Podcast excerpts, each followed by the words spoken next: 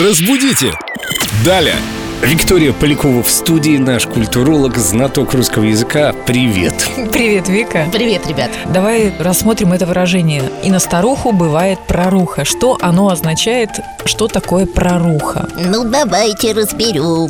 Кстати, вопрос нам этот задала Лена Новоселова в группе ВКонтакте. Давайте разберемся сначала со значением. Это выражение мы используем, когда говорим о том, что вне зависимости от возраста, от мудрости житейской, мы не застрахованы от ошибок и от каких-то неловких ситуаций. Поэтому что-то может пойти не так даже у очень мудрого и опытного человека. То есть проруха – это ошибка. Проруха вообще раньше так называли яму. То есть попасть в яму, попасть в неловкое, неудобное положение можно и в переносном смысле тоже так сказать. Когда да. мы оказываемся в яме, значит что-то пошло не так. В яме заблуждений, например, как в данном случае. Или оступились. Да, именно так. То есть не нужно строго судить этого человека. И на старуху бывает проруха, все мы ошибаемся. Нам нужно просто дать еще один шанс.